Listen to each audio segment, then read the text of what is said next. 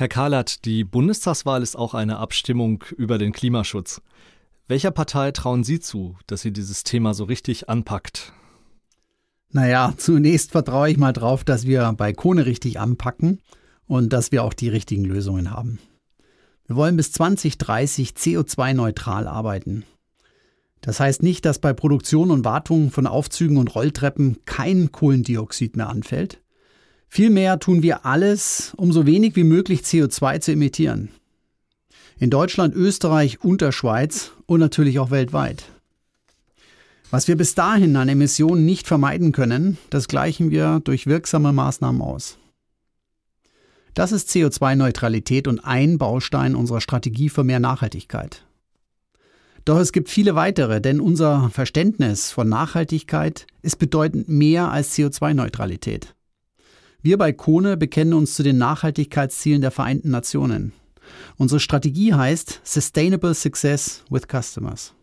Das klingt sehr engagiert und sehr konsequent, aber Kone kann ich jetzt leider nicht wählen.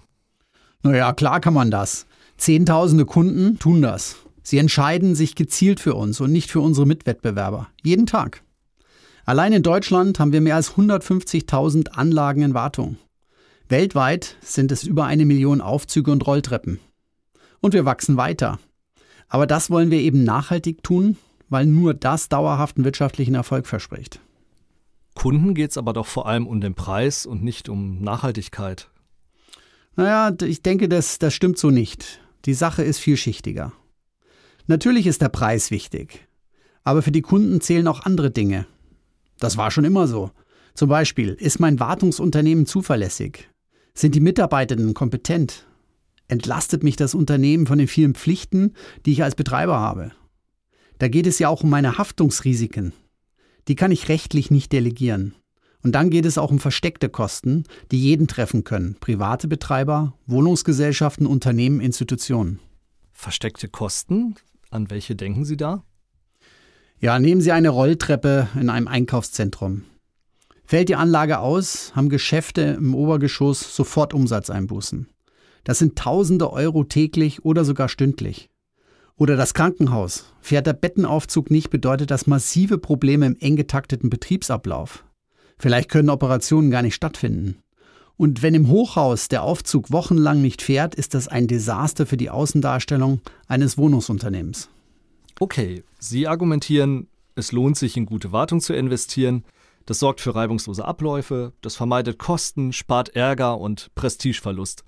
Aber wo ist hier die Verbindung zum Thema Nachhaltigkeit? Was geht das die Betreiber an? Ja, ich gebe Ihnen ein Beispiel. Wenn Aufzüge durch eine Störung ungeplant stillstehen, verursacht das Kosten und CO2-Emissionen. Unsere Monteure müssen zur Störung meistens mit dem Auto fahren. Das ist im Prinzip überflüssiger Verkehr auf ohnehin vollen Stadtstraßen. Den können wir vermeiden, wenn wir Ausfälle von Komponenten erkennen, bevor sie zur Störung führen. Und zwar durch kontinuierliche Auswertung von Aufzugsdaten in der Cloud durch künstliche Intelligenz. Nachhaltigkeit lohnt sich dann also für Sie und für die Kunden. Ja, auf jeden Fall. Klimaschutz und nachhaltiges unternehmerisches Handeln werden mehr und mehr zum Faktor in der Entscheidung der Kunden für ein Aufzugsunternehmen. Ein Faktor in einer komplexen Bewertungsmatrix. Ehrlich gesagt, die Kunden werden sich künftig für Kone entscheiden, nicht weil wir CO2-neutral arbeiten, sondern weil wir auch CO2-neutral arbeiten. Und wir bieten den Kunden dadurch einen Mehrwert. Welchen zum Beispiel? Unsere Kunden wissen, die Leute, die für uns arbeiten, werden sehr fair bezahlt. Wir tun alles für ihre Sicherheit. Wir nehmen auch auf ihr Familienleben Rücksicht und arbeiten so, dass wir unsere natürlichen Ressourcen schonen. Nachhaltigkeit ist eine Querschnittsaufgabe, die alle Teile unseres Unternehmens betrifft.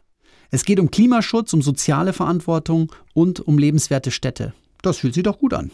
Äh, für ein bisschen gutes Gefühl sind das aber ganz schön hohe Aufwände und Kosten. Ja, ich denke, das darf man nicht abwerten.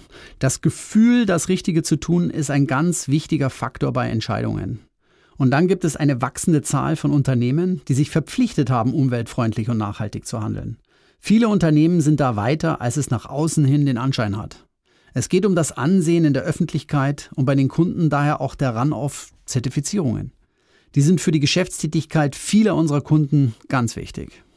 Über welche Zertifikate sprechen wir da? Ja, nehmen Sie das Thema Gebäudezertifikate.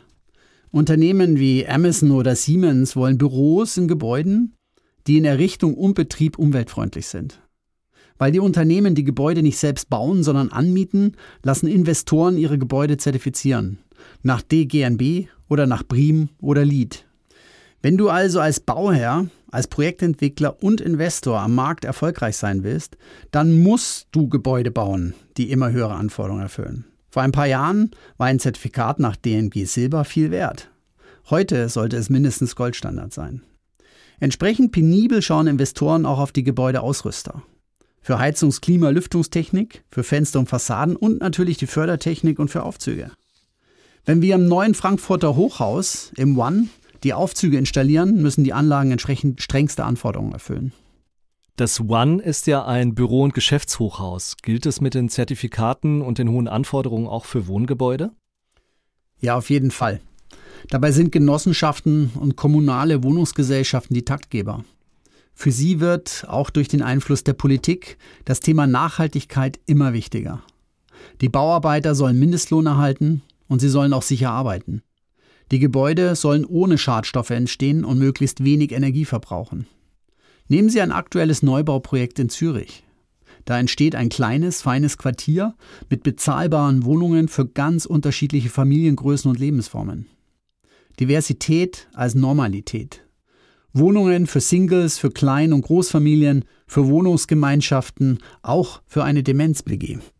Das Projekt dürfen wir nur deshalb mit unseren Aufzügen ausstatten, weil wir in dem Fall unter anderem halogenfreie Kabel verwenden.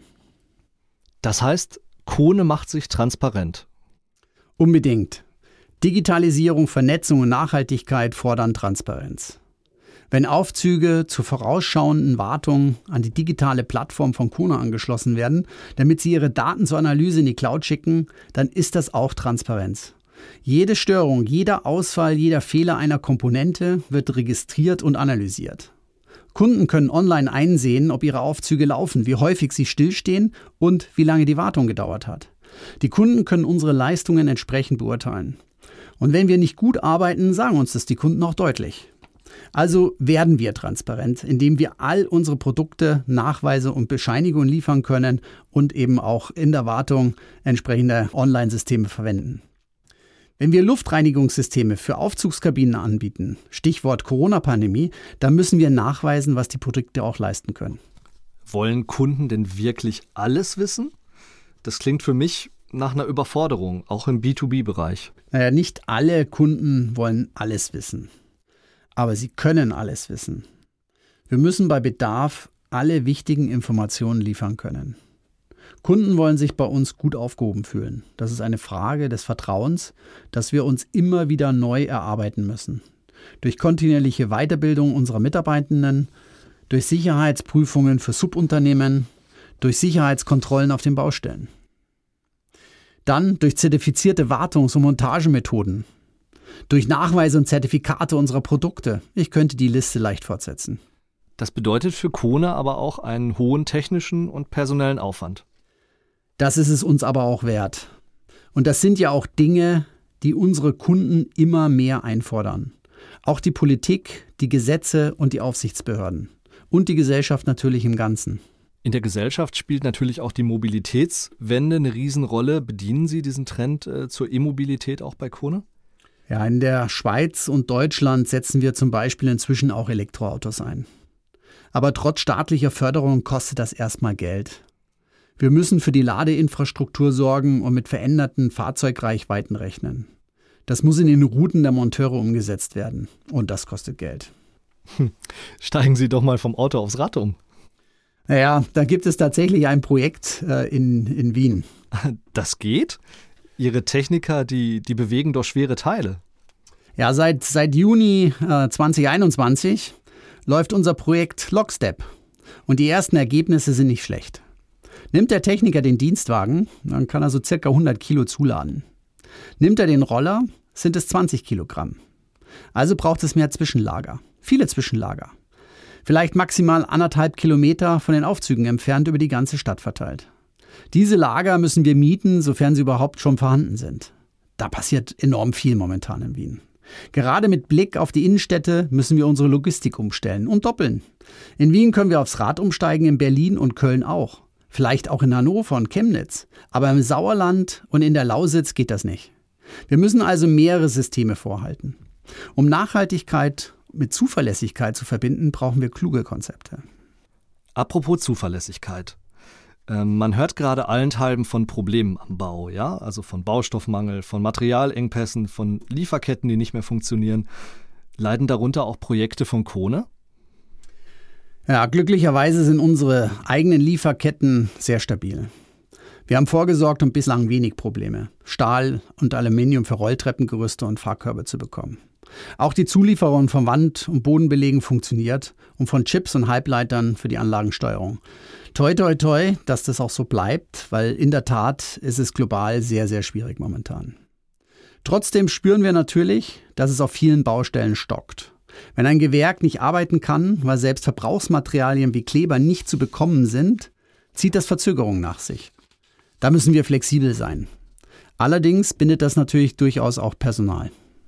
Ja, und neben diesen Kosten gibt es natürlich noch die steigenden Kosten fürs Material ganz allgemein. Also die, die steigenden Kosten fürs Material, auch für Logistik, das ist real. Ich glaube, das, das kriegen wir momentan überall zu spüren. Und, und wir als Kone natürlich auch. Deshalb kommen wir auch um Preisanpassungen nicht herum.